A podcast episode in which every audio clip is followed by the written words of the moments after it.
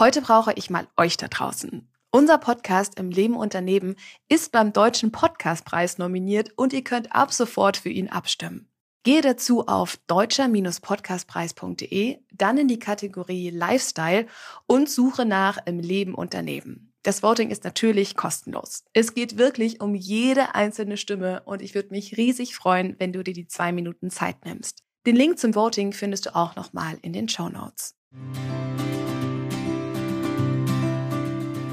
Willkommen hier beim IKEA Interview Podcast im Leben und daneben. Mein Name ist Tolga und ich rede hier mit unseren Gästen über das Thema Zuhause. Das physische Zuhause, aber natürlich auch das Innere. Für jeden ist ja Zuhause im Endeffekt auch was ganz anderes.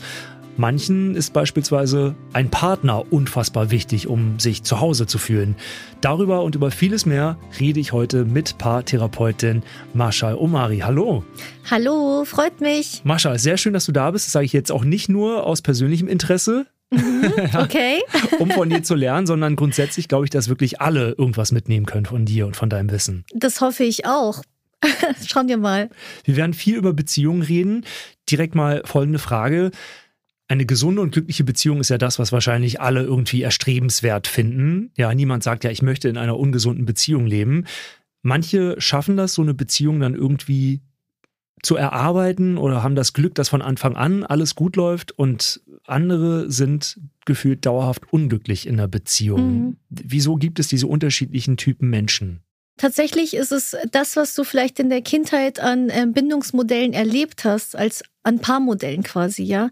Also hattest du vielleicht Eltern, die viel miteinander gestritten hatten oder überhaupt nicht miteinander geredet haben, dann ist es meistens das erste Beziehungsmodell, das erste Liebesmodell, das du kennst und Demnach suchst du dir meistens später auch deinen Partner, deine Partnerin aus, die vielleicht ähnliche Beziehungsmuster lebt, ja. Das, das, was du kennst, das findest du eigentlich anziehend und attraktiv. Da fühlst du dich zu Hause. Du hast es ja schon so schön gesagt. Und wenn das die Strategien sind, die du gelernt hast, ja, also wie Liebe funktioniert, wie Liebe aussieht und du kennst nichts anderes, dann suchst du dir immer wieder solche Beziehungen aus. Sprich, man ist auch ein bisschen selber schuld. Hm, also von Schuld möchte ich nicht sprechen, weil eigentlich kannst du gar nichts dafür, weil tatsächlich ist es so, du kennst ja nichts anderes. Mhm. Du greifst auf das, auf das zurück, was du kennst. Wir kennen das ja alle selber. Im Supermarkt greifst du immer zu dem Produkt, zu dem Joghurt, der dir am besten schmeckt und vielleicht probierst du gar keine andere Marke aus, ja. Und ähm, in Beziehungen ist es eben das Gleiche. Du hast äh, gerade beim Dating-Verfahren, wenn du da mit jemandem ausgehst und du merkst, der ist schon oder die schon ganz eifersüchtig, schon von, von Beginn an, ja, stalkt dich vielleicht auf Social Media, fragt nach, naja, ob du auch andere datest und wie viele du datest und wie viele du schon gedatet hast, das kennen wir ja auch, dann merkst du, dass da vielleicht schon eine Tendenz ist, die so ein bisschen, ja, dominant ist, sage ich mal. Und jemand, der ges äh, gesunde Beziehungsmuster erlebt hat, und sich nicht kontrollieren lassen möchte und ähm, auch seinen eigenen Wert kennt, der ähm, setzt am Anfang schon Grenzen und sagt, hm, hör mal, das ist etwas, worüber ich eigentlich noch nicht mit dir sprechen möchte, das ist sehr privat, lass uns doch erstmal kennenlernen und schauen, ob, was, ob aus uns etwas wird, ja. Mhm. Da setzt du schon die erste Grenze. Das könnte dann dann sein, dass du für die Person, die auch ungesunde Beziehungsmuster erlebt hat, uninteressant wirst, weil die dann denkt, äh, nee, das passt irgendwie nicht. Ich merke jetzt schon, das passt nicht, ja, statt sich darauf einzulassen und auszuprobieren, ob das mal die reifere Weise wäre, eine Beziehung zu führen. Ich merke schon, es wird auf jeden Fall ein sehr spannendes und äh, lehrreiches Gespräch hier mhm. zwischen uns. Wir fangen mal mit dir und deinem Leben an. Vielleicht mhm. kannst du uns mal so einen Überblick über deine Biografie geben, mhm. über die wichtigsten Punkte aus deiner Sicht. Also zunächst einmal, ich bin 38 Jahre alt. Ich habe zwei Kinder, die sind fünf und sieben. Ich habe dir ja schon im Vorfeld gesagt, dass ich alleinerziehend bin. Ich war selber ähm, lange Zeit verheiratet. Ich habe jung geheiratet, genau. Ähm, leider hat die Beziehung eben nicht gehalten. Und das ist auch am Anfang, äh, habe ich festgestellt, das ist irritierend für die Leute, wenn eine Paarberaterin oder eine Paartherapeutin selber keine gut funktionierende Beziehung hat. Ja, mhm. Das fand ich ganz interessant, wie die Leute da auch reagieren.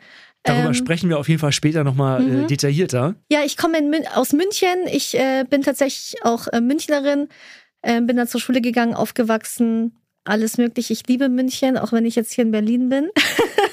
Man darf das auch hier sagen, habe ich gehört. Ich mag München auch sehr gerne. Das freut mich. Und ähm, ja, ich habe afghanische, indische und turkmenische Wurzeln. Und das äh, ist vielleicht dann auch für später interessant, weil natürlich ich auch mit ähm, ja ganz anderen Modellen der Liebe eigentlich konfrontiert worden bin als, als Jugendliche, so mit meinen eigenen ersten Bindungserfahrungen, Liebeserfahrungen, aber halt eben im europäischen Kontext aufgewachsen bin. Das ist dann auch nochmal spannend, weil nicht jeder liebt gleich, ja, aber wir wollen alle, ähm, ja, wir haben alle die ähm, ähnlichen Vorstellungen eigentlich, wie wir selber geliebt werden möchten. Irgendwann hast du ja für dich dann beschlossen, dass du Paartherapeutin werden möchtest, dass das ein Thema ist, ein Gebiet, mhm. auf dem du quasi mit Expertise dann irgendwann glänzen möchtest. Und mhm. das tust du ja inzwischen auch. Wann war dieser Moment, dass du gesagt hast, das möchte ich beruflich machen? Mhm. Ich habe ähm, tatsächlich soziale Arbeit studiert. Ich bin äh, Sozialpädagogin und habe früher quasi ähm, ja, in der Jugendhilfe gearbeitet. Und ähm, da war es so, dass ich hochkonfliktreiche Familien erlebt habe, wo dann auch klar war, dass die Jugendlichen tatsächlich selber solche Verhaltensauffälligkeiten aufzeigen, weil die Eltern, ja, weil die viel miteinander streiten oder eben auch so mit sich selber beschäftigt sind, mit ihrer eigenen Liebesbeziehung, dass die Kinder da ein bisschen untergehen. Das kennen wir ja auch oftmals, oder ich kenne das auch, ja, dass wenn ich viel Stress habe, dass ich dann eben meinen Fokus weniger auf die Erziehung und auf meine Kinder legen kann. Das kennen wir, glaube ich, alle.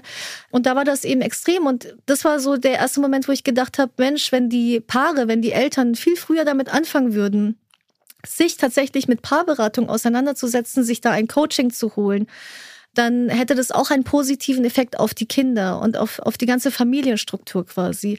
Und das war so der erste Moment, wo ich gedacht habe, das wäre gut. Also Paartherapie, Paarberatung ist wirklich eine gute Sache, die wir eigentlich alle brauchen würden. Selbst dann, wenn es schon nicht kriselt, sondern einfach nur wie wenn wir zum Orthopäden gehen äh, oder zum Zahnarzt quasi so eine alljährliche ähm, Untersuchung, Routineuntersuchung und einmal so ein Check-up machen, ist alles noch in Ordnung? Wo stehen wir denn gerade?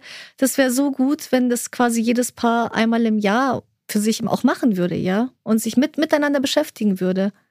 Würdest du sagen, dass das im Zweifel das Ende der einen oder anderen Beziehung durchaus verhindern könnte? Auf jeden Fall.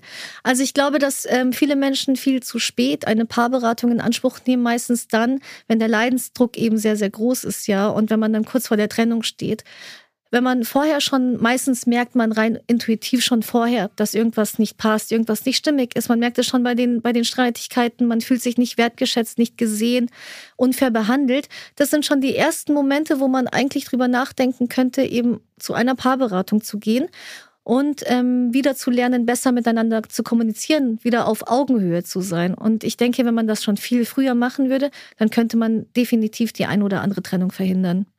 Du hast ja gerade schon gesagt, dass du aus beruflichen Gründen irgendwann dann auch gesagt hast, okay, das möchte ich machen, Paartherapeutin, du wolltest die Ursache quasi auch angehen, warum eben manche Kinder auffälliger sind als andere oder vielleicht sich ähm, negativ verhalten und äh, hast dann gemerkt, okay, wir müssen bei den Eltern irgendwie anfangen. Wie war es denn bei dir in deinem privaten Umfeld? Also ich muss ganz ehrlich sagen, die ersten Bindungserfahrungen, die ich gemacht habe oder die, das Modell, das ich hatte, äh, meine Mutter quasi, das waren eher sehr destruktive Beziehungsmuster, vor allem sehr unterschiedlich in der, in der Beziehung zueinander. Meine Mutter, die ist eher laut bei Konflikten, die schreit dann mal und ähm, ja, da gibt's dann auch Vorwürfe und Kritik und da gibt's auch gar keinen Halten, die ist sehr rigoros, beendet Beziehungen auch sehr schnell, kommt aber dann wieder mit, mit dem Partner zusammen. Und ähm, die Partner, mit denen sie immer zusammen waren, die waren eben das komplette Gegenteil. Die, die ähm, haben sich bei Streitigkeiten zurückgezogen. Die sind, haben geschwiegen, haben dann nicht gesprochen, konnten vielleicht auch gar nicht mit ihr sprechen, weil sie ja gar nicht, äh, gar nicht entspannt genug war für ein Gespräch, ja. Und dementsprechend ist es dann auch so, dass ich in meinen ersten Liebesbeziehungen auch festgestellt habe, dass ich ähnlich auf ähnliche ähm, Strategien zurückgreife bei Konflikten und eben auch ähm, dazu tendiere, eher lauter zu werden. Ich spreche ja auch sehr viel, das merkst du ja tatsächlich auch selber, Tolga. Aber das ähm, ist sehr, sehr gut. Für einen Podcast ist das wunderbar. Das freut mich. Und ähm, genau, also ich, ich ähm, habe auch gemerkt, dass ich auch dazu neige, wirklich ähm, eher laut zu werden und auch sehr vorwurfsvoll und habe dann erst im Laufe der Jahre tatsächlich dann zwischen meinen 20ern und 30ern gemerkt, dass ich das gar nicht sein möchte. Also das ist keine Version, die ich selber von mir sein möchte und habe dann eben auch gelernt, auch durch verschiedene Kommunikationsmittel, die es nun mal gibt, also in Ich-Botschaften zum Beispiel zu sprechen oder auch zu überlegen, vielleicht das Vier-Ohren-Modell, wenn wir uns das später mal anschauen, ja, was könnte denn der Sender, also der, der quasi die Nachricht äh, sagt, der mir was sagt, was, was meint er denn damit? Was ist denn sein Anliegen, bevor man schon alles auf sich bezieht und äh, schon davon ausgeht, dass es ein Angriff ist? In den meisten Fällen ist es tatsächlich so, dass der eigene Partner, die eigene Partnerin einem nichts Böses möchte. Meistens ist es so, dass die Partnerin oder der Partner sich einfach nicht gesehen fühlt und nicht gewertschätzt fühlt und das äh, quasi so eine Selbstoffenbarung ist, das eigentlich tatsächlich aus, der, aus einer Liebe heraus resultiert. Und man muss wirklich davon ausgehen, dass es in erster Linie erstmal wohlwollend ist, statt ja ein Vorwurf oder eine Kritik. Besonders im Zuhause, so richtig one-on-one -on -one spielen sich ja Beziehungen sehr, sehr viel ab. Mhm. Welchen Einfluss hat denn so eine Beziehung zu unserem Partner, zu unserer Partnerin auf unser grundsätzliches Wohlbefinden, auf dieses wohlige Zuhausegefühl? Genau, also es gibt ja auch den Satz, zu Hause ist da, wo mein Partner ist, meine Partnerin ist. Das hast, hast du ja auch schon in der Anleitung gesagt. Es ist unglaublich wichtig, weil auch das kennen wir oder viele kennen das von uns, wenn man einen Konflikt hatte, in der Partnerschaft und dann gut zu funktionieren im Alltag, wirklich in, in der Arbeit eine gute Miene aufzulegen und so zu tun, als ob alles in Ordnung ist, das fällt uns wahnsinnig schwer. Und man muss auch dazu sagen, destruktive Liebesbeziehungen, die saugen auch unglaublich viel Energie auf, ja. Also wir sind eigentlich permanent am Arbeiten, ja, an Energie rausgeben, damit wir den Alltag gut ähm, schaffen. Und zu Hause hast du dann nie das Gefühl, du kannst dich jetzt zurücklehnen. Es ist ein friedliches Klima. Du kommst nach der Arbeit, du hast das Gefühl, du kannst mal verschnaufen, du kommst zur Ruhe, da ist jemand, mit dem du dich gut verstehst und wo du weißt, ach, der nimmt mich oder sie nimmt mich gleich in den Arm und das ist alles gut, ich kann von meinem stressigen Tag erzählen, ja. Das ist ja das, was wir uns eigentlich am Ende des Tages wünschen, dass da jemand zu Hause auf uns wartet, der uns fragt, wie geht es dir eigentlich, wie war denn dein Tag? Und ähm, wenn wir das einfach nicht haben, dann äh, ist es ein ständiger Kampf eigentlich. Ja, ein fast schon ein Überlebenskampf, um gut durch den Tag zu kommen, von Tag zu Tag. Und ähm, deswegen ist es so unglaublich wichtig, dass wir ähm, zu Hause jemanden haben, mit dem wir uns gut verstehen und zu dem wir auch gerne nach Hause kommen möchten. Was, wenn dieses Gefühl am Anfang da war und irgendwann schwindet? Mhm. Also es gibt ja unterschiedliche Phasen in einer Liebesbeziehung und das ist ja eigentlich ganz spannend. Am Anfang ist es ja so, das kennst du vielleicht selber, Tolga, du bist frisch verliebt in den ersten Monaten. Äh, du bist von dem Hormoncocktail überschwemmt, Dopamin, Adrenalin, Serotonin, alles, alles schwappt über dich rüber. Die berühmte rosarote Brille. Äh, ganz genau, genau. Du könntest singend durch die Straßen laufen und eigentlich möchtest du jeden von deinem Liebesglück erzählen. Nach einigen Monaten ist es so, dass wir diese rosarote Brille abnehmen nehmen, dann stellen wir auf einmal nicht mehr Gemeinsamkeiten mehr. Äh, also wir finden nicht mehr allzu viele, sondern wir achten eher auf die Unterschiede, ja. Und die stressen uns. Also es stresst einen, dass man vielleicht mit jemand zusammen ist, der unentwegt redet und plappert und man eigentlich nie selber zu Wort kommt. Das könnte etwas sein, was einen auffällt im Laufe der Beziehung. Oder auch der Ordnungssinn. Es kann sein, dass man selber super ordentlich ist, der die andere aber überall die Socken liegen lässt zum Beispiel. Auch sowas regt uns dann auf. Mhm. Es ist tatsächlich so, dass man dann auf die Schwächen und Fehler des anderen achtet und dass sie einem dann auch plötzlich auffallen, ja. Was passiert dann? Meistens macht man in dieser Phase dann Vorwürfe und Kritik und das mündet dann oft in Streitigkeiten. Mhm. Die dritte Phase, in die man dann rutscht, ist der Machtkampf. Das passiert meist so nach einem Jahr. Gell? Und da ist es so, dass man eben äh, tatsächlich mehr Unterschiede als Gemeinsamkeiten erkennt. Und in dieser Phase ist es eben auch oft so, dass sich Paare trennen, weil die nicht auf einen gemeinsamen Nenner kommen und auch nicht kompromissbereit sind. Und, oder vielleicht einfach feststellen, es passt nicht, ja, es passt im Alltag nicht, es passt nicht, wir können nicht zusammenziehen. Und schon gar nicht möchte man die nächsten Jahre mit diesen Menschen verbringen. Also das ist passiert oft in der dritten Phase, in der Machtkampfphase. Mhm. Wenn man diese Machtkampfphase überlebt als Paar, rutscht man in die vierte Phase und äh, das ist die eigene Persönlichkeitsentwicklung. Da ist es nochmal, dass aus dem Ich und Du ein Wir wird, ja. Und vielleicht kennst du das selber, es gibt Paare, die, die rutschen gar nicht erst in diese Phase. Da geht es immer nur um ich, ich, ich und um die eigenen Bedürfnisse. Und äh, man ist immer noch dabei, die eigenen Bedürfnisse durchzubringen und man kommt gar nicht in dieses, in dieses Wir-Gefühl. Ja, was möchten wir? Was brauchen wir als Paar? Wohin möchten wir als Paar gehen? Was sind unsere gemeinsamen Ziele? Ja, wie kann ich dafür sorgen, dass es dem anderen auch gut geht? So, das ist dann eben diese vierte Phase. Und in der fünften Phase, die heißt dann Liebe und Genuss.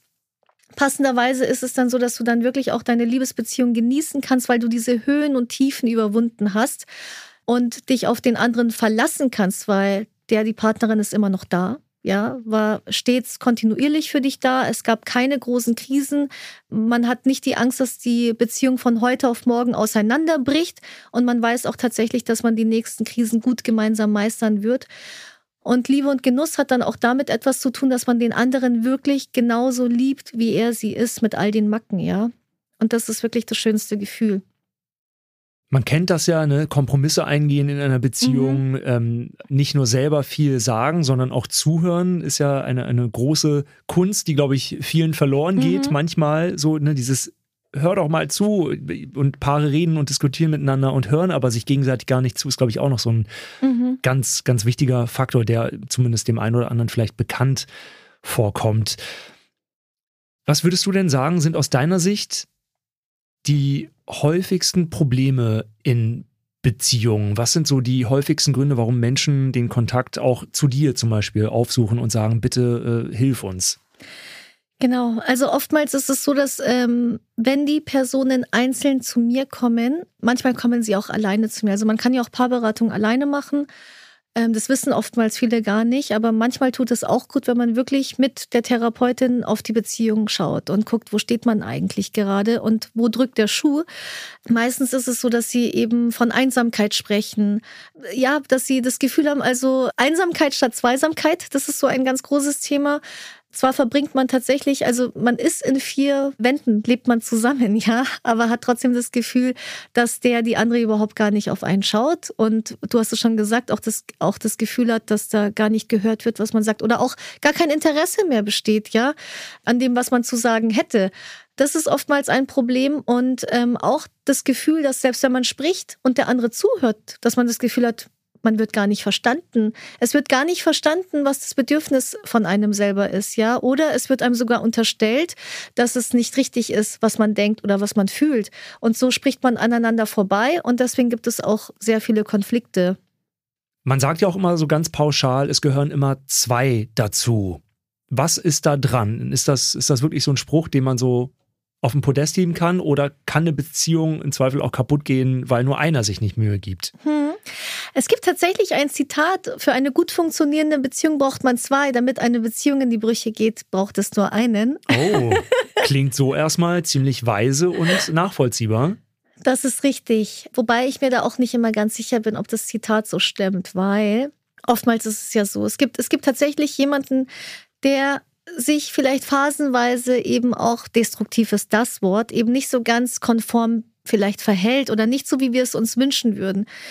Die Frage ist dann, was macht man selber in der Situation? Übernimmt man die Verantwortung, in dem Fall für alle beide, nicht langfristig, aber zuerst mal für eine bestimmte Zeit und geht das Problem an und sucht auch den Kontakt und sucht auch das Gespräch. Weil ähm, meistens ist es tatsächlich so, dass viele, die sehen zwar diese ersten Probleme, unternehmen aber noch nichts, weil sie erstmal noch gar nicht wissen, äh, wieso, warum, weshalb verhält sich die, die Partnerin, der Partner so. Aber selbst in Freundschaft ist es doch tatsächlich so, wenn sich der beste Freund, die beste Freundin mal daneben verhält, dann sagen wir doch spätestens beim nächsten Treffen, hm, war jetzt nicht so toll, ja. Also fand ich jetzt nicht in Ordnung von dir. In der eigenen Partnerschaft machen wir das komischerweise nicht. Wir erwarten schon, dass der die Partnerin selber drauf kommt, dass das Verhalten nicht in Ordnung ist. Und ich denke, dass diese Erwartungen, die wir haben, dass sie eben auch dazu beitragen, dass Beziehungen scheitern, weil der, die andere kann ja nicht unsere Gedanken lesen, ja, die wir ähm, haben. Also mangelnde Kommunikation auch vielleicht ein großes Problem. Mangelnde Kommunikation und tatsächlich ähm, Verantwortungsübernahme, würde ich in dem Fall sagen. Manchmal ist es so, dass, dass der Partner, die Partnerin blinde Flecken hat und viele Dinge auch gar nicht sieht oder vielleicht auch gar nicht äh, bewusst ist, dass, dass, dass es verletzend sein könnte, ja. Und es ist so wichtig, dass man dann wirklich Verantwortung für sich selber, für die eigenen Bedürfnisse übernimmt auch und auch sagt, hey, das ist nicht in Ordnung, mir gefällt es nicht, wie du mit mir sprichst oder mir gefällt es nicht, dass wir zwei so wenig Zeit miteinander verbringen. Aber auch das kann man tatsächlich ein bisschen äh, eloquenter als ich jetzt ausdrücken, und zwar in Ich-Botschaften. Da kommen wir vielleicht später noch drauf. Ja, diese berühmten Ich-Botschaften, da müssen wir auf jeden Fall nochmal ein kleines Fass aufmachen. Genau. Aber das Wichtigste ist wirklich, dass wenn man selber schon das Gefühl hat, man stagniert in seiner Beziehung, man ist an einem Punkt angelangt, wo es einem einfach nicht mehr gut geht und man Angst hat, dass wenn es so weitergeht, die Beziehung tatsächlich in die Brüche geht, wirklich die Verantwortung übernehmen und das Gespräch suchen. Und mit den Kommunikationstipps, die wir euch später geben, gelingt das ganz gut. Wenn eine Beziehung beendet wird, gibt es ja oft auch Feedback von außen. Ne? Es gibt Freunde oder Familienangehörige, die sagen, ach, probiert's doch nochmal und warum habt ihr da jetzt die Beziehung beendet? Hättet ihr nicht noch weiter drum kämpfen können? Wahrscheinlich eine berechtigte Frage und ein Einwand. In der Situation, wenn man aber da erstmal so gefangen ist in dieser Trennungsgeschichte, ist man da wahrscheinlich irgendwie nicht so ganz distanziert. Wann macht denn ganz konkret das Ende oder das Beenden einer Beziehung Sinn? Ja, wann sollte man die, die Reißleine ziehen und wann lohnt es sich aber wirklich noch um die Beziehung zu kämpfen und äh, auch an ihr zu arbeiten? Mhm. Kann man das überhaupt so pauschal sagen? Mhm. Jein. also es ist ähm, oftmals so, die meisten Menschen, die trennen sich nicht von ihrem Partner, von der Partnerin, weil sie einfach, also das erste Argument ist wirklich die Liebe. Da muss man sich hinterfragen, ist es eine Version, die man liebt, die vielleicht am Anfang da war, die aber gar nicht mehr existent ist, weil wir Menschen, wir verändern uns auch im Laufe einer Beziehung, im Laufe unseres Lebens. Das ist ganz normal. Und manchmal ist es einfach so, dass wir dann irgendwann vielleicht gar nicht mehr zusammenpassen, ja. Auch das ist normal, weil man sich tatsächlich auch, also auseinanderentwickeln, auseinanderleben ist nicht nur ein Begriff, ja, sondern auch Realität. Manchmal ist es so, dass man sich eben nicht gemeinsam weiterentwickelt, sondern jeder in eine andere Richtung blickt. Ähm, und auch das ist Leben wenn man das Gefühl hat, man äh, kommt nicht mehr hinterher, weil der Partner, die Partnerin irgendwie in eine komplett andere Richtung blickt, bleiben wir jetzt mal dabei, äh, und man auch ähm, da gar nicht ähm, mitschauen möchte, ja, weil das gar nicht das Ziel von einem ist. Also nehmen wir jetzt mal ein einfaches Beispiel. Es möchte jemand ins Ausland gehen, weil da die Karrieremöglichkeiten ganz andere sind als jetzt hier vielleicht bei uns in Deutschland, da ist es dann oftmals so, dass es dann klar auf der Hand liegt, dass man nicht die gemeinsamen Lebensziele hat. Also sobald man wirklich merkt, man hat nicht mehr den, äh, die gemeinsamen Lebensziele, die unterscheiden sich extrem voneinander und man kann auch keinen Kompromiss eingehen, macht in den meisten Fällen eine Liebesbeziehung keinen Sinn, ja weil ähm, Liebesbeziehungen sind leben davon, dass man gemeinsame Zukunftsperspektiven entwickelt.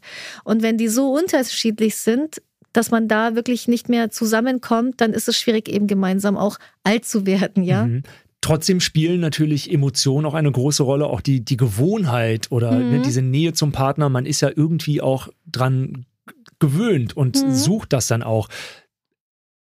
Wie, wie kann man dieses Gefühl dann ja nicht unterdrücken, aber so kontrollieren, dass man sagt, ich bin zwar jetzt gerade im Moment noch verliebt, aber ich weiß eigentlich ähm, als logisch denkender Mensch, wenn der eine jetzt in den USA lebt äh, die nächsten fünf Jahre und ich aber in Berlin, hat das eigentlich keine Aussicht. Also wie kriegt man das hin, eine realistische Einschätzung irgendwie zu gewinnen? Mhm. Also es gibt eine Übung ähm, aus der Paartherapie, die ich ähm, sehr gerne und häufig auch mit Klienten mache, die so in diesem, ja, in diesem Prozess, in dem Trennungsprozess sind. Und die Übung heißt, was hält mich, was zieht mich weg? Das ist eigentlich wie so eine Pro- und Kontraliste, aber eben ähm, bezogen auf deine Liebesbeziehung. Was hält mich? Was hält mich in der Beziehung? Dann machst du zwei Spalten. Was zieht mich weg? Und spätestens da siehst du tatsächlich dann Klar steht auf der einen Seite Liebe, ja, vielleicht auch noch die Lust oder die Leidenschaft oder vielleicht gemeinsame Freunde. Meistens ist es so, aber dass eine Seite überwiegt und zwar dann die, was zieht mich weg. Natürlich verschwinden die Gefühle nicht von heute auf morgen, aber wenn du dann diese andere Seite siehst und dann auch tatsächlich visualisierst, was einfach nicht mehr stimmig ist, ähm, und was dich auf Dauer unglücklich macht, dann fällt zumindest schon mal eine Trennung leichter, als wie wenn man ständig am Grübeln ist, ob es vielleicht noch Möglichkeiten gibt, wie man das noch schaffen kann oder äh, ob das überhaupt noch eine Zukunftsperspektive hat. Ich finde, an der Übung erkennst du sofort, ja, was macht Sinn und was macht eher weniger Sinn. Es gibt ja Menschen, die können schneller loslassen und andere, die versuchen dann noch sich krampfhaft festzuhalten, mhm. die klammern und versuchen eine Beziehung mit allen Mitteln aufrechtzuerhalten. Mhm Wie ungesund ist es denn für einen, wenn man eigentlich in einer unglücklichen Beziehung lebt, aber trotzdem probiert, irgendwie die Liebe aufrechtzuerhalten oder zumindest die Beziehung? Dann doch eher Single, oder? Mhm. Das ist gar nicht so einfach zu sagen, weil die Menschen, die sich so sehr an eine Beziehung klammern und diese festhalten, die haben generell ein Problem mit dem Gefühl von Einsamkeit umzugehen, mit dem Gefühl von alleine sein, ja. Äh, beziehungsweise Einsamkeit ist nicht gleich alleine sein, aber ähm, die Menschen haben das Gefühl, dass wenn sie eben alleine sind, dann quasi auch in so eine Einsamkeit verfallen. Und ähm, da ist es dann immer so leichter gesagt als getan zu sagen, ja, dann bleib doch lieber Single, weil das können sie eben nicht. Das fällt ihnen unglaublich schwer. Es sind, es sind auch oftmals Menschen, die eben dann, wenn eine Beziehung auseinanderbricht, dann in die nächste Beziehung reinrutschen, eben um nicht alleine zu sein, ja. Natürlich wäre die Lösung, erstmal damit umzugehen und zu lernen, alleine zu sein und auch zu gucken, wie kann ich denn mein Leben erfüllter gestalten, sodass ich mein Lebensglück nicht von einer Person abhängig mache. Weil darum geht's ja oftmals, wenn man so sehr klammert an einer Beziehung, obwohl vielleicht die Beziehung schon tatsächlich sehr kaputt ist. Und ähm, einem nicht mehr gut tut, dann muss man sich fragen, was fehlt mir denn sonst in meinem Leben? Wie sieht denn mein Freundeskreis aus? Bin ich zufrieden in meiner Arbeit? Erfüllt die mich, ja? Kann ich auch gut mit mir alleine zurechtkommen? Kann ich meine Zeit gut füllen?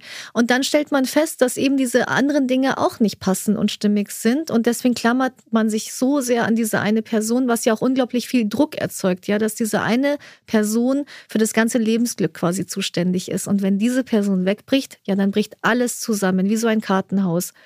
Und dann hast du total recht, die Lösung wäre tatsächlich erstmal Single zu sein nach so einer Beziehung und eben zu gucken, ja, wie kann man sein Leben äh, genussvoller gestalten und auch so, dass man wirklich sagt, man ist gerne Single und der Partner, die Partnerin, die dann kommt, ist quasi wie so eine Kirsche äh, auf dem Eis, ja, und bereichert es dann quasi noch. Sprich, man muss auch mit sich so im Reinen sein, dass man auch alleine leben kann man sollte unbedingt so sehr mit sich im Reinen sein, dass man auch alleine leben kann. Ich finde das unglaublich Und sich selbst wichtig. auch so lieben, ne? Das ist ja auch so ein wichtiger Faktor. Also genau. man muss eine gewisse Wertschätzung für sich selbst haben, um sagen zu können, ey, wenn der weg ist oder wenn sie weg ist, dann überlebe ich trotzdem. Das wird trotzdem okay sein. Genau, das hast du schön ausgedrückt, weil ich finde, es gibt so viele Selbstliebe-Ratgeber, aber was, wie sieht denn Selbstliebe aus, ja? Die meisten von uns wissen nicht, wie man sich selber liebt, ja? Viele von uns haben gar keine ersten Bindungen erlebt ähm, im Elternhaus, wo man das Gefühl hatte, man wird bedingungslos geliebt und angenommen. Das ist ja das, was jedes Kind braucht. Das Gefühl, dass man von seiner Mutter, von seinem Vater bedingungslos angenommen wird. Und dadurch, ähm, wenn du dieses Gefühl hast und aus so einem Elternhaus stammst, fällt es dir eben auch leichter, dich selber zu lieben. Dann ist es auch möglich, ja, weil du liebenswert bist.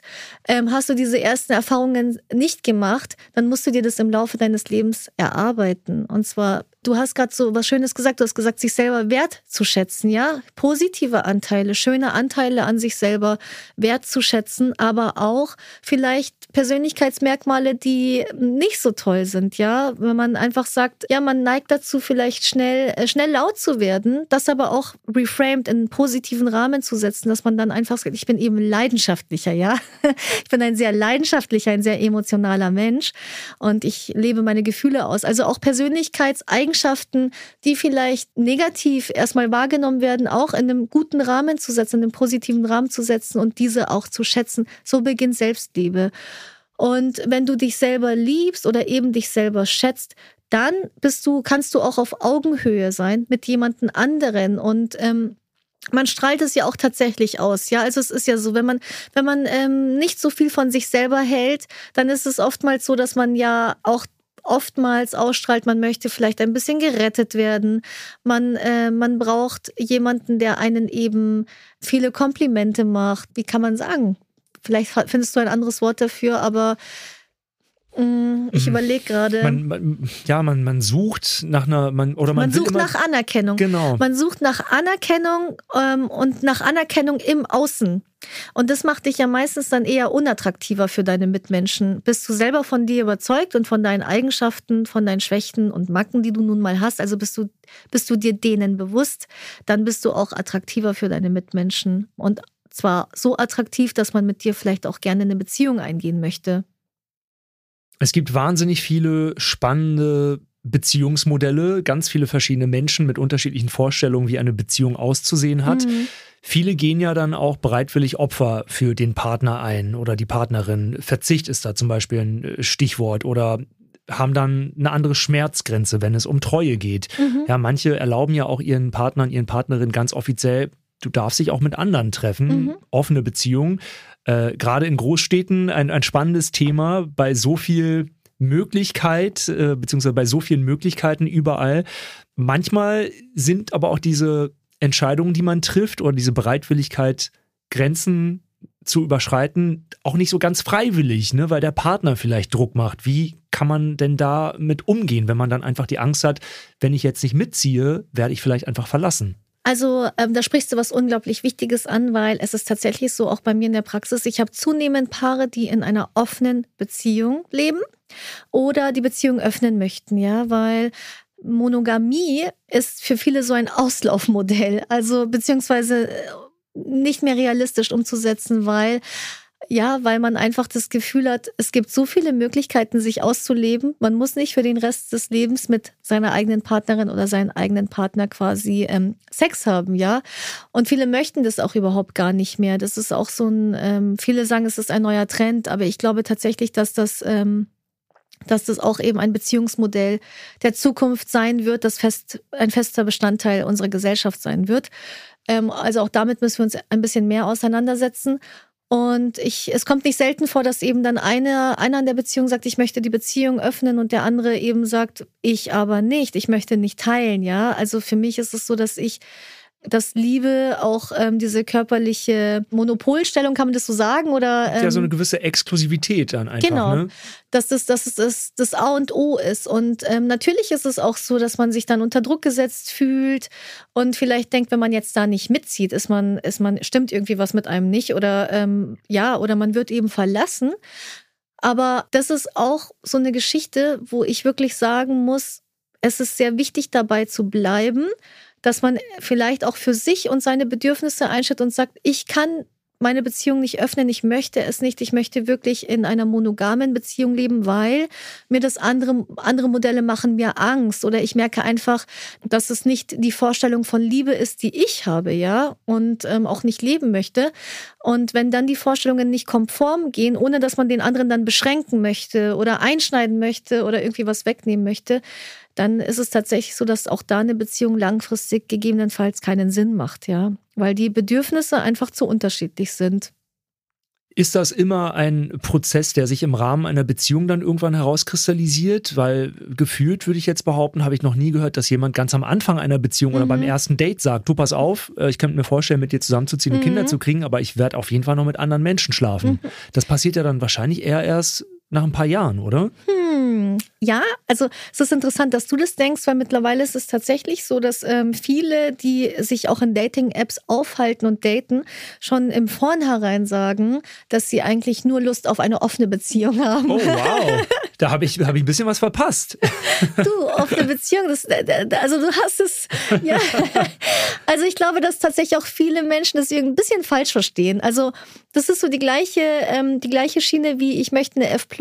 Ich möchte mir eigentlich alles offen halten. Ja, ich möchte ein, ein beziehungsähnliches Modell haben, wo ich in den Arm genommen werde, wo ich aufgefangen werde.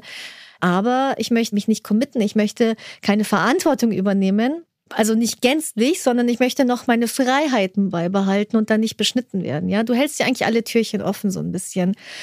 Was aber Fakt ist, ist, dass am besten funktioniert eine offene Beziehung, wenn du erstmal eine Basis aufgebaut hast, und zwar eine Vertrauensbasis. Die ist das A und O in einer offenen Beziehung. Und ähm, da ist es tatsächlich so, dass es Sinn macht, erstmal in einer monogamen Beziehungsform zu leben. Und dann, wenn du wirklich weißt, du kannst den, dem Partner ich meine, eine hundertprozentige Vertrautheit gibt es natürlich nicht, ja. Aber die hast du ja eigentlich auch nicht in einer monogamen Beziehung. Also du weißt ja auch nie, ob der Partner oder die Partnerin sich nicht vielleicht in den Arbeitskollegen oder Kollegin verliebt, ja, oder im, beim Einkaufen einfach jemanden anderen begegnet und dann gegebenenfalls auch fremd geht oder die Beziehung beendet. Die Gewissheit haben wir einfach nicht. Und ähm, Das ist schon mal das Erste, wo man sich bewusst wird. Also eine offene Beziehung, ähm, wer da glaubt, das Risiko ist viel höher, dass sich der Partner äh, oder die Partnerin in jemand anderen verliebt, da täuscht man sich eben auch oftmals, weil es gibt ja auch so viele Paare, wo Fremdgehen ein Thema ist, wo man eben in einer langzeitmonogamen Beziehung ist und ja, und auch da bricht es eben dann vielleicht noch eher auseinander, weil man einfach diese Freiheit und Erlaubnis nicht hat. Ich möchte nochmal die berühmte rosa-rote Brille ansprechen. Ja. Wir haben vorhin schon kurz drüber gesprochen. Du hast dann ähm, sehr verständlich erklärt, dass die irgendwann natürlich verschwindet und mhm. äh, andere, andere ja, Phasen der Beziehung dann stattfinden und dann merkt man irgendwann die Macken des Partners mhm. und die mhm. Dinge, die einem dann doch gar nicht so gefallen am Partner, die einem aber am Anfang gar nicht aufgefallen sind. Ähm, Streit gehört dann irgendwann natürlich auch dazu. Mhm. Ähm, ich würde behaupten, es gibt keine Beziehung ohne Streitereien. Jetzt ist die Frage, was ist denn der Unterschied zwischen in Anführungszeichen richtig oder gesund streiten und falsch und kontraproduktiv zu streiten? Mhm. Du hast jetzt gerade gesagt, es gibt keine Beziehung, wo nicht gestritten wird. Da stimmt so nicht, weil ich, es ist unfassbar, aber es gibt tatsächlich Langzeitbeziehungen, wo nie miteinander gestritten wird. Aber nicht mal da, diskutiert. Nein, da ist die Beziehung fast schon tot.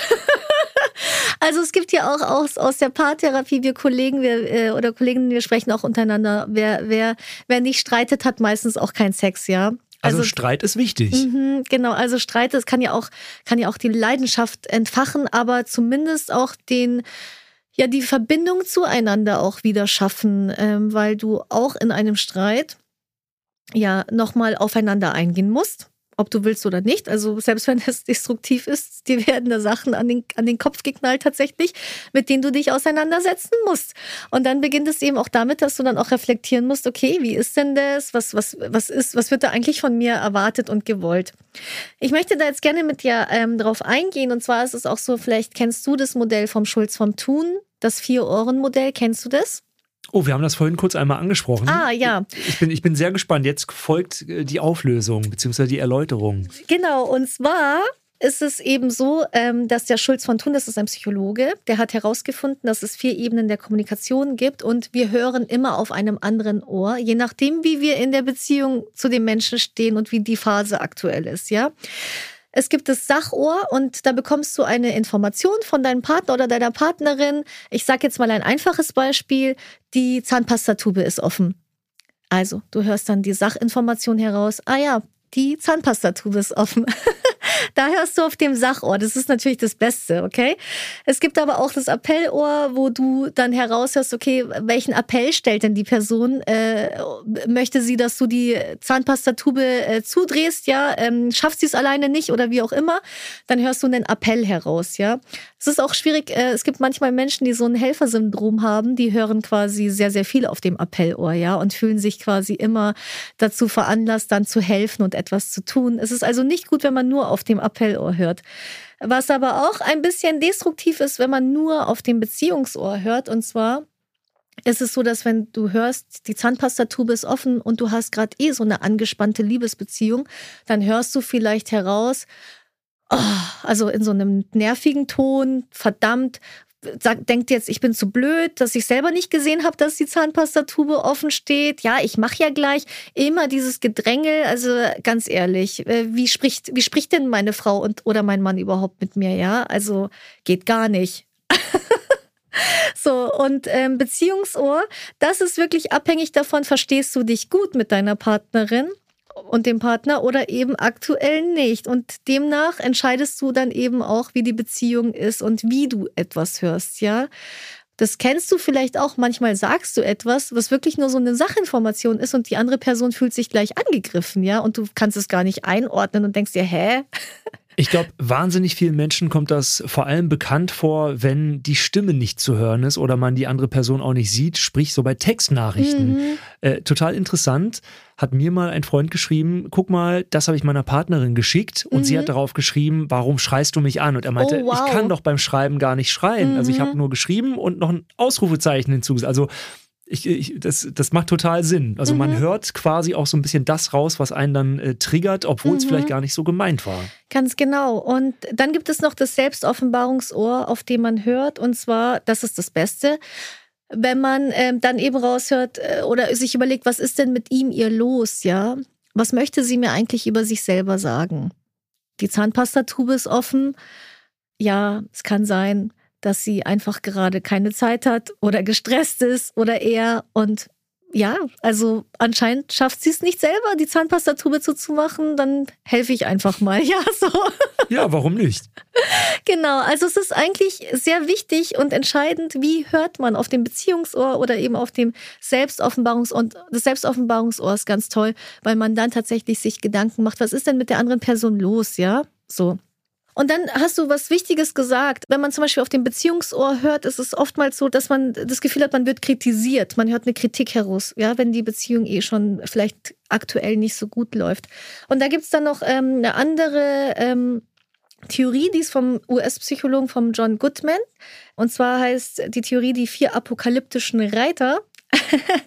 und das ist eigentlich eine sehr, sehr interessante Theorie und die erklärt eigentlich auch ganz vieles. Und zwar äh, gibt es eben die vier Reiter, die apokalyptischen, ja. Und der erste Reiter ist Kritik. Und ich erkläre euch das jetzt mal so. In einem Streit ist es so, dass du Kritik äußerst und die ist erstmal destruktiv. Wir kennen das alle. Man wird kritisiert und dann fallen bestimmte Wörter.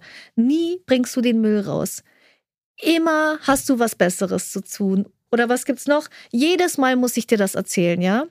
Und das ist eher destruktiv. Man wird angegriffen, man fühlt sich angegriffen. Also das ist so der erste Reiter, der daherkommt. Der Reiter der Kritik.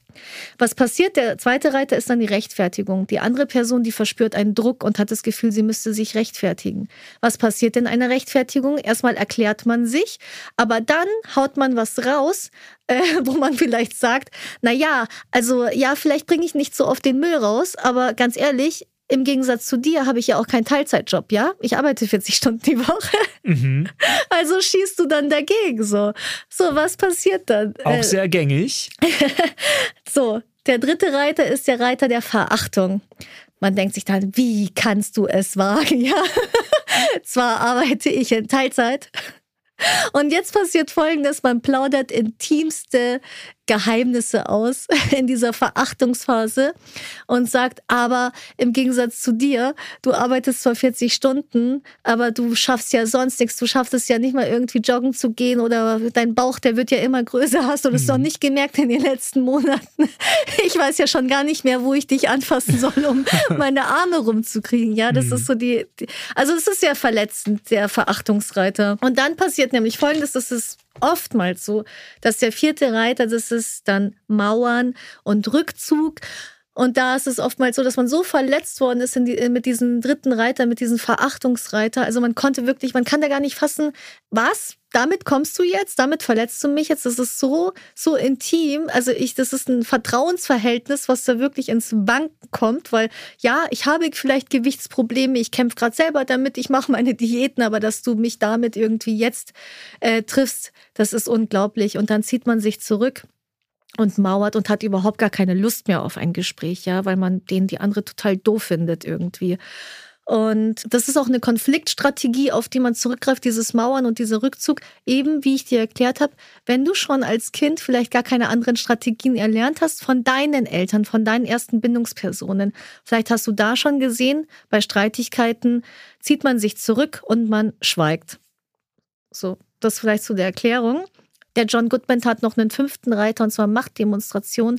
Und das ist dann quasi eine Lose-Lose-Situation, weil in der Machtdemonstration ist es so, dass du quasi die Schlacht gewinnen möchtest, kostet es, was es wolle. Das kennen wir aus Sorgerechtsstreitigkeiten oder aus Erbschaftsstreitigkeiten, ja, wo man quasi gewinnen möchte mit allen Mitteln. Und in dieser Machtdemonstration, also mit diesen Reiter kommt man überhaupt, also dann vernichtet man tatsächlich alles und zwar auch die Liebe, die mal da war. Ich möchte jetzt mit dir zu einer Win-Win-Ich-Botschaft kommen. Gerne. Also, wir haben ja jetzt gesehen, wie es eben eigentlich nicht funktionieren sollte, aber was halt häufig leider in vielen, nicht nur Liebesbeziehungen, sondern in Beziehungen einfach stattfindet, ja. Ich-Botschaften sind die Lösung von dem Ganzen, indem man eben ähm, beobachtet, okay, was beobachte ich? Bei welchem Beispiel wollen wir denn vielleicht bleiben? Vielleicht bleiben wir bei, bei dem Müll rausbringen, ja? Was ganz Alltägliches. Also erstmal beobachte ich, oh, da steht ja noch die, ähm, die Mülltüte von gestern. So, erstmal lässt du das stehen. Mhm. Das ist deine Beobachtung. Als nächstes gehst du dann in dein Gefühl rüber. Was macht das mit dir, ja? ah, ja, irgendwie ähm, riecht es hier ganz, ganz, ähm, ganz schrecklich und ich fühle mich ähm, nicht wohl, dann gehst du rüber in dein Bedürfnis. Ich wünschte mir, dass die Wohnung sauber ist, ja, damit ich auch das Gefühl habe, ich kann jetzt nach dem stressigen Arbeitsalltag, ich kann mich jetzt hier auf die Couch flätzen und mich einfach jetzt entspannen. Ja, das brauche ich ganz dringend jetzt. Und dann könntest du einen Wunsch formulieren, indem du sagst, könntest du vielleicht den Müll rausbringen? Das wäre so lieb von dir, ja. Da würdest du mir total einen Gefallen damit machen. Vielleicht kann ich ja dann dafür den, äh, die, also abspülen später. So. Aber eigentlich eine Ich-Botschaft besteht eben aus der Beobachtung, was beobachtest du, dem Gefühl, was empfindest du dabei und eben auch dem Bedürfnis, was brauchst du denn in dem Moment? und dann eben dein Anliegen als Wunsch zu formulieren. Da kann dir eigentlich keiner böse sein. Merkst du, dass es einen Unterschied macht zwischen, wenn ich sage, nie bringst du den Müll raus? Mhm. Mhm. Immer muss ich das machen. Das sage ich dir jedes Mal. Und das ist eigentlich die Art, wie wir normalerweise leider miteinander kommunizieren, weil das andere, das braucht Übung. Das muss man wirklich üben und zwar jeden Tag, jeden Tag. Und das Leben bietet genug Übungsfelder dafür, für Ich-Botschaften. Muss man sich mal hinsetzen, sich ein äh, paar klare Gedanken machen und, und wirklich üben. Es ist wirklich so. Also ich muss ganz ehrlich sagen, dass ich ganz viel in Ich-Botschaften spreche, aber auch weil ich es halt seit Jahren mache. Und ich kann euch wirklich eins versprechen. Normalerweise ist es so, dass wenn man diese Ich-Botschaften beherrscht, dass man zwar natürlich trotzdem ab und zu mal einen Konflikt hat oder auch diskutiert, aber dass es niemals so, so hoch fährt, weil meistens ist es verständlich, dass man, was für ein Gefühl der andere empfindet, ja. Und es ist auch schön, dass man das mitgeteilt bekommt und auch versteht, okay, das geht in meinem Partner, in meiner Partnerin vor. Und in den meisten Fällen möchten wir ja, dass es unserem Partner, unserer Partnerin gut geht. Und wir möchten ja auch dafür sorgen, dass es, dass es ihm ihr gut geht, ja. Und wer kann denn da noch böse sein bei Ich-Botschaften? Wir haben schon einige Beispiele jetzt gehabt. Was sind denn ja ganz konkrete Don't-Dos in einer Beziehung, wenn man denn möchte, dass die Beziehung maximal lange hält. Es gibt natürlich ein paar Dinge, die sind ganz offensichtlich, würde ich sagen. Ne? Wenn man jetzt irgendwie sich versprochen hat, auf ewig treu zu sein und dann fremd geht, ist das schon ein Don't Do, ein No-Go. Aber es gibt ja wahrscheinlich noch sehr viele weitere Beispiele. Bin gespannt, was du da äh, zu sagen kannst. Mit dem Fremdgehen ist es so, und zwar in unserem Zeitalter, wo du ja fast eigentlich überall und jederzeit die Möglichkeit hast, fremd zu flirten. Fangen wir mal so an. Ich, ich sage jetzt einfach nur mal Social Media. Ein Feuer-Emoji oder ein Herz-Emoji ist ja mal schnell draufgedrückt. Und ähm, auch das sorgt für mächtig Ärger in vielen Liebesbeziehungen, ja. Oh, weia. Aber da kommt es eben drauf an. Also ähm, Flirten ist eigentlich eine ganz normale Sache und wir brauchen das tatsächlich auch im Alltag Alltag. Also Viele flirten, um auch ihr Selbstwertgefühl so ein bisschen aufzupuschen und auch zu gucken, ja, man ist noch attraktiv, man kommt noch gut auf den Markt an, ja. Das tut einem ja auch gut. Die Frage ist, wo sind da die Grenzen und wann werden sie überschritten? Da ist es wirklich wichtig, auch mit dem Partner oder der Partnerin drüber zu sprechen, weil es kann ja wirklich sein, dass, äh, dass man einfach sagt, du, flirten ist für mich okay, aber wenn es dann anfängt, dass ihr dann heimlich miteinander chattet und schreibt, da ist eine Grenze, die ist eindeutig überschritten und es geht überhaupt gar nicht. Und für viele fängt Fremdgehen schon meistens ähm, schon eben bei dem Like an, ja, dass das einfach nicht gut ist. Und da muss man drüber reden. Was eine Beziehung äh, killt, ist auch eben Gleichgültigkeit in Bezug auf die Bedürfnisse und Emotionen und auch Wünsche ähm, des Partners oder der Partnerin ganz klar, dass man da wirklich immer gucken muss. Und eigentlich ist es doch auch so wichtig, wie geht's denn meiner Liebsten oder meinem Liebsten? Was, wie fühlt er sich eigentlich oder sie ja? Und wenn man sich dafür nicht mehr interessiert, ja, dann muss man sich wirklich fragen, ob, ob man da überhaupt noch ähm, genug oder genügend Gefühle hat, ja wenn Intimitäten immer seltener stattfinden oder gar nicht, ist es auch wirklich so ein, äh, oder kann es ein, ein Beziehungskiller sein, dass man in Langzeitbeziehungen weniger Sex miteinander erlebt. Das ist vollkommen natürlich und das ist auch oftmals so, weil einfach auch dieser Hormoncocktail, dieser Hormonrausch, der lässt ja mit der Zeit nach. Und das Oxytocin, unser Bindungshormon, das übernimmt dann die Oberhand und das ist auch das Kuschelhormon. Und irgendwann macht es einen aber auch ein bisschen träge und faul und dann ist man eben sexuell nicht mehr so aktiv, ja. Also auch das ist einfach ein Phänomen, das, das jede Langzeitbeziehung irgendwann mal ereilt. Und genau das Gefühl von Einsamkeit, wir haben vorhin darüber gesprochen, eben, dass man, dass man das Gefühl hat, man, man macht seine, man gestaltet seine Tagesplanung selber, auch die Wochenendplanung. Man wird gar nicht mehr gefragt, ob man mit auf die Party kommen möchte, die da ansteht, sondern der Partner, die Partnerin geht alleine hin und lässt einen sitzen oder geht einfach davon aus, dass man mitkommt, ohne gefragt zu werden, ja. Und das Gefühl von Einsamkeit erlebe ich häufig in Paarbeziehungen. Das ist dann auch wirklich so, dass es dann schon auch dem Ende zugeht, meistens, ja. Ähm, fehlendes Commitment und Engagement. Ähm, da ist tatsächlich gemeint, wenn keine gemeinsamen Zukunftsperspektiven mehr erarbeitet werden. Also eine Beziehung lebt davon, dass man gemeinsam träumt. Ja, das kennt man so am Anfang. Ja, wir möchten mal ein Haus haben, wir möchten mal im Ausland wohnen, wir möchten mal drei Kinder haben oder wie auch immer. Das waren jetzt nur so ein paar Beispiele. Aber wenn keine gemeinsamen Zukunftspläne mehr geschmiedet werden, dann ist es auch eher ein schlechtes Zeichen, ja. Und ja, natürlich, wenn Grenzen überschritten werden. Auch das, äh, wenn man einfach das Gefühl hat, man wird nicht respektvoll und würdevoll vom, vom eigenen Partner behandelt, dann ist es auch ein Liebeskiller, weil ja, dann fühlt man sich tatsächlich einfach überhaupt nicht geliebt, ja. Und dann kann man das vielleicht für eine gewisse Zeit aushalten, aber für, für eine Langzeitbeziehung reicht es dann meistens nicht.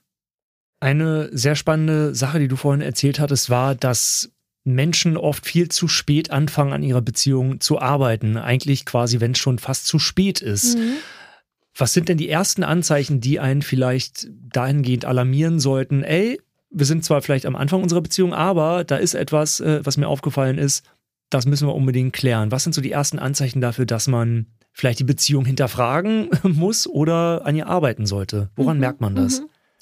Manchmal ist es bei Konflikten so, dass man verletzt worden ist, tatsächlich mit, mit Worten oder auch mit Gestiken. Also es gibt auch, es gibt Menschen, die rollen mit den Augen und man, man hat das Gefühl, das ist einfach null Respekt. Ja, man sagt etwas, wie es einem geht, was man fühlt, und die andere Person rollt mit den Augen und ist eigentlich schon genervt, bevor man erst erklären kann, worum es geht.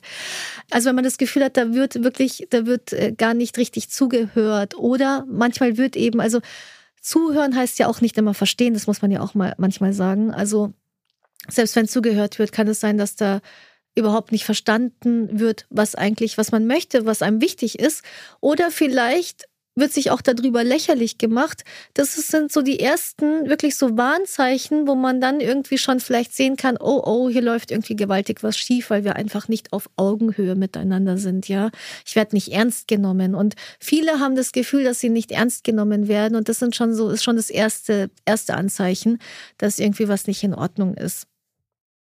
Rituale, in vielerlei Hinsicht auch äh, wahnsinnig spannend und viele Menschen halten sich an Rituale oder haben Rituale. Gibt es aus deiner Sicht bestimmte Dinge, die man in einer festen Beziehung machen könnte, so als Option oder vielleicht auch machen sollte, ganz konkret, damit es eben nicht langweilig wird, damit die Liebe nicht flöten geht, damit sie aufregend bleibt und man eben nicht in diese Situation kommt, dass man sagt, oh, wir sind seit zehn Jahren schon zusammen, aber irgendwie das letzte Mal im Urlaub waren wir vor vier Jahren und gemeinsam ausgegangen sind wir auch vor drei Jahren. Es gibt ja eben auch Paare, die sich dann irgendwie dann verlieren in, in, diesem, in diesem Alltag und dieser Gewohnheit. Es gibt so eine Glücksformel und die heißt 222. Klingt simpel erstmal. Ja, genau. Und äh, das haben quasi US-Forscher herausgefunden, dass das so eine Glücksformel für Langzeitbeziehungen ist. Und zwar ist es so, dass man wirklich ähm, jedes zweite Wochenende miteinander ausgehen sollte. Also wirklich ein schönes Date miteinander ähm, haben sollte. Alle zwei Monate, wenn möglich, ein gemeinsames Wochenende miteinander erlebt. Ich weiß, es ist schwierig mit Kindern. Und alle zwei Jahre einen 14-tägigen Urlaub miteinander macht. Wirklich. Wenn man das so beherzigt, wirklich, dann äh, kann, kann die Beziehung sehr, sehr lange Zeit, vielleicht auch für immer, sehr, sehr gut funktionieren und auch sehr erfüllend sein. Also so viel zu der Glücksformel. Und ähm, wenn man sich jetzt nicht nur auf diese Glücksformel verlassen möchte, dann gibt es eben auch Rituale im Alltag. Und zwar an Kleinigkeiten denken, sowas wie Kaffee, Tee ans Bett, ja. Sowas macht man ja in der ersten Verliebtheitsphase, das lässt dann irgendwann mal nach, aber über sowas, glaube ich, freut sich jeder von uns, wenn man so einen Kaffee ans Bett bekommt oder einen Tee. Vielleicht noch kurz dazusetzen und einen schönen Morgen wünschen, auch sowas äh, ist eigentlich ganz nett, ja, weil man tatsächlich auch wieder da das Gefühl bekommt, man wird gesehen und man wird auch geschätzt, ja. So. Vielleicht eine kleine Brotzeit oder Frühstück für den anderen vorbereitet. Vielleicht wacht man nicht gemeinsam auf, aber es wäre schön, wenn man dann eben schon für den anderen vielleicht so einen kleinen Teller vorbereitet und auch da vielleicht ein Post-it mit Ich wünsche dir einen schönen Tag. Ja, über sowas, glaube ich, freuen wir uns alle. Vielleicht auch schon die, die Kinder fertig machen, sodass äh, der, die Mutter oder der Vater quasi ein bisschen länger ausschlafen kann. Das ist auch mal ganz nett und sich da eben nicht drum kümmern muss. Ich finde, das ist so ein schönes Ritual, wenn es so einen Tag in der Woche gibt, wo man das selber dann für den Partner oder die Partnerin macht auch so ähm, kleine Ich denk an dich Mails, ja, dass man die im Laufe des Tages verschickt. Viele sagen ja, sie haben keine Zeit, aber für so eine kleine Mail, so ich denk an dich, ich freue mich auf heute Abend oder ich denk an dich, ich habe gerade den Witz gehört, ja, für sowas ist doch ähm, vielleicht soll oder sollte man sich zumindest eine Minute oder zwei Minuten Zeit nehmen und das bewirkt Wunder. Also das kann ich wirklich sagen einen Filmabend einführen, das ist der Klassiker. Aber meistens ist es so, dass äh, viele Langzeitpaare, die schauen zwar miteinander Fernsehen, aber es ist nicht so, dass sie sich wirklich bewusst für einen Film entscheiden und vielleicht auch danach nochmal drüber reden oder so, ja. Also sowas ist, glaube ich, ganz gut, wenn man bewusst sich bewusst etwas zusammen anschaut und auch zusammen aussucht. Dann vor dem Schlafengehen könnte man zusammen Zähne putzen, sich bettfertig machen, so ein gute Nachtritual und sich auch nochmal in den Arm nehmen und sich wirklich eine gute Nacht wünschen oder sich eben einen gute Nachtkuss geben und auch am Tag vielleicht bei der Verabschiedung, wenn möglich, auch eben in den Arm nehmen, weil umarmen ist so wichtig und wir Menschen, wir brauchen wirklich sieben Umarmungen, um gut über den Tag zu kommen eigentlich. Ja, sagt man so, fünf bis sieben laut Wissenschaft. Okay. Und es sollte nicht nur so kurz so ein Schulterklopfer sein, sondern sich wirklich in den Arm nehmen, vielleicht mal über den Rücken streicheln und einfach auch, also ja, so dass quasi 20 Sekunden circa, so dass man das Gefühl hat, okay, es geht mir gut, da ist jemand, der mich wirklich lieb hat, ja. Und das ist doch was Schönes. Das machen wir viel zu wenig, wir alle. Können wir dran arbeiten, möchte ich behaupten. Auf jeden Fall. Ich hoffe jetzt, nachdem ihr das gehört habt, erst recht. ja, waren auf jeden Fall äh, viele sehr, sehr schöne Beispiele mit dabei. Gemeinsame Interessen sind wahrscheinlich durchaus von Vorteil, möchte ich behaupten. Wie wichtig ist denn die Freundschaft zum Partner, zur Partnerin? Ich habe auch öfter mal gehört, ich habe meinen besten Freund geheiratet oder meine beste Freundin ist jetzt mein Partner und irgendwie, das muss gar nicht vorher so gewesen sein, ne, dass man befreundet war, aber dass sich dann einfach herauskristallisiert, wir sind gleichzeitig auch beste Freunde. Ist das wichtig, hinderlich oder äh, total schön? Mhm.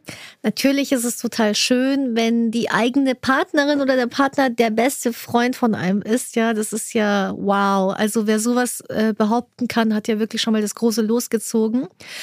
Und trotzdem ist es so, dass es nicht das Allerwichtigste ist, äh, tatsächlich. Also es ist gut, einen Weggefährten zu haben, mit dem man sich gemeinsam auf den Weg macht und das Gefühl hat, okay, man kann sich auf äh, die Person verlassen, ja ich glaube, das ist das Allerwichtigste, man, dass man sich auf die andere Person verlassen kann und weiß, dass man zu 100 Prozent wirklich aufgefangen wird, wenn was sein sollte. Aber ob man jetzt zusammen zum Golfen geht, ja, oder, äh, oder gemeinsam ins Ballett, das ist nicht das Wichtigste, dass man gemeinsame dass man vielleicht alle gemeinsam Hobbys oder Leidenschaften teilt. Wichtig ist aber, dass man sich vielleicht zumindest ein bisschen dafür interessiert, was den anderen oder die andere umhertreibt. Also wenn jetzt wirklich, dass man zumindest weiß, wer ist denn die Lieblingsfußballmannschaft, ja, das schadet zumindest nicht. Oder vielleicht auch mal mit ins Theater geht und sich ein Stück anschaut, was man sich vielleicht selber niemals anschauen würde, aber zuliebe, zuliebe des Partners oder der Partnerin, sowas tut eben auch gut. Und beste Freunde muss man dadurch eben nicht sein so ein gewisses Commitment, eine Bereitschaft, neue Erfahrungen zu sammeln, kann ja auch den eigenen Horizont erweitern. Mhm, auf jeden Fall, auf jeden Fall. Also es ist gut, dass du das ansprichst, weil erstens, ähm, ich habe ja schon vorhin von, ähm, manchmal entwickeln sich Paare alleine weiter, ohne den anderen mitzunehmen. Und ähm, zum einen ist es gut, wenn man solche Dinge tut, eben auch den eigenen Horizont erweitert, aber auch, dass äh, die Partnerin, der Partner offen ist und da auch ein Stück weit mitgehen kann, ja. Das ist eben auch wichtig und deswegen auch das Interesse an, an den neuen Dingen, die den Horizont erweitern. Wenn es um deinen Job als Paartherapeutin geht, inwiefern beeinflusst das denn dein Beziehungsleben, beziehungsweise inwiefern beeinflusst dein Beruf dein Beziehungsleben? Denn du hast ja quasi auf eine Art das ultimative Handwerk, das Wissen, das Know-how. Hast du da auf eine Art vielleicht ein Stück weit einen gewissen Druck, äh, dass bei dir alles perfekt sein muss? Oder wie, wie, wie neutral kannst du da sein quasi? Mhm. Ich selber bin ja geschieden und äh, habe ja zwei Kinder und bin sogar noch alleinerziehend, ja. also wie man es nicht macht, da bin ich ja das beste Beispiel dafür tatsächlich.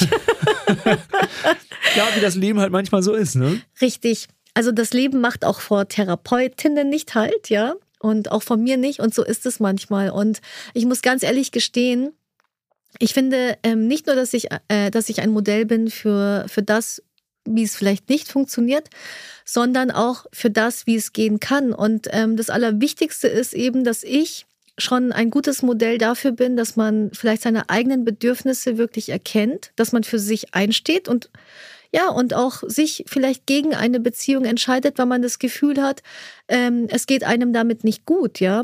Und ich finde, auch sowas kann ein positives Vor Vorbild sein. Man muss sich nicht in einer Beziehung herumquälen, wo es einem nicht gut geht. Und ähm, das ist auch das, was ich meinen Klienten und Klientinnen eben sage dass man ein bisschen mutig sein muss und ähm, eben auch ähm, ein bisschen gewagt, aber eben immer mit der Gewissheit, man kommt gut zurecht und das Leben geht weiter, auch wenn man selber erstmal Single ist, ja. Und so ist es nun mal. Ich komme alleine sehr, sehr gut mit mir zurecht.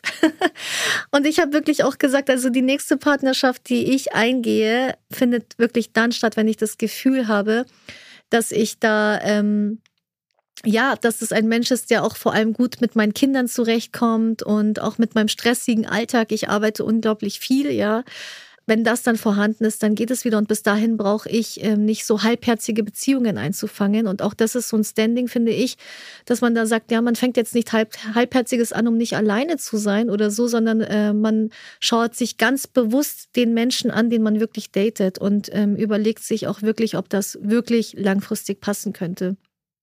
Das setzt natürlich alles eine gewisse Weitsicht mhm. heraus, dass man eben das Ende auch sieht und weiß, über diese äh, schreckliche und vielleicht sehr emotionale und belastende Zeit kommt man irgendwann hinweg. Viele mhm. haben das ja aber gar nicht. Mhm. Für viele ist das ja dann wirklich der ultimative Weltuntergang mhm. und äh, es gibt auch Menschen, die dann wirklich in eine tiefe Depression dann fallen. Mhm.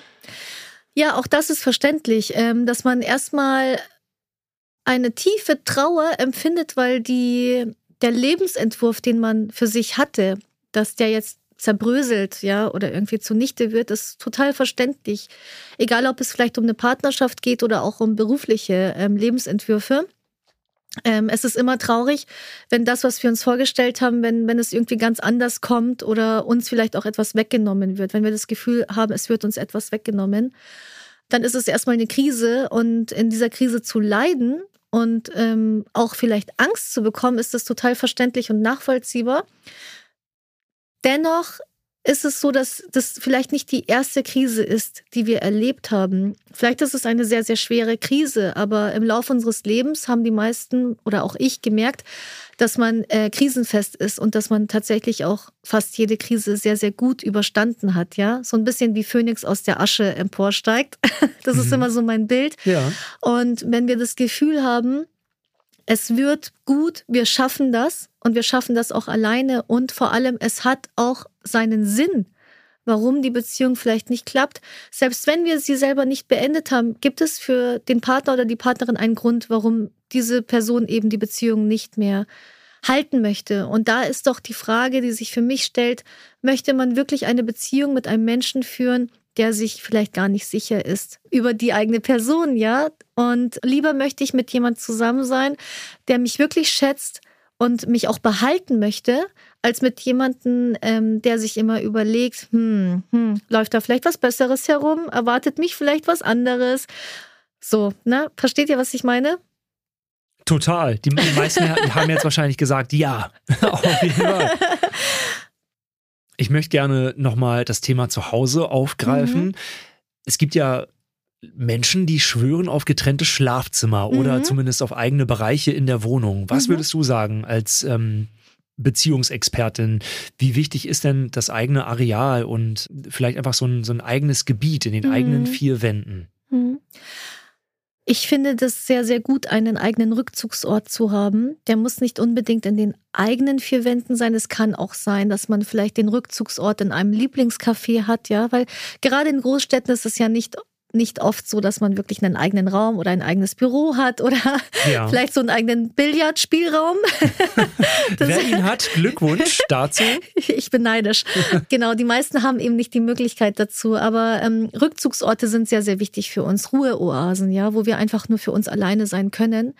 Ähm, selbst, selbst Menschen, die nicht gerne alleine sind, genießen vielleicht diese begrenzte Zeit einfach mal ein bisschen Ruhe zu haben, ein Buch vielleicht für sich alleine lesen zu können oder eine Serie anzuschauen oder auch vielleicht Yoga zu machen, ähm, ja, zu sich selber zu finden, in sich hineinzuspüren. Das ist sehr, sehr wichtig und ich verstehe auch, Menschen, die sagen, wir schlafen eben in getrennten Betten, weil Schlaf ist für viele heilig.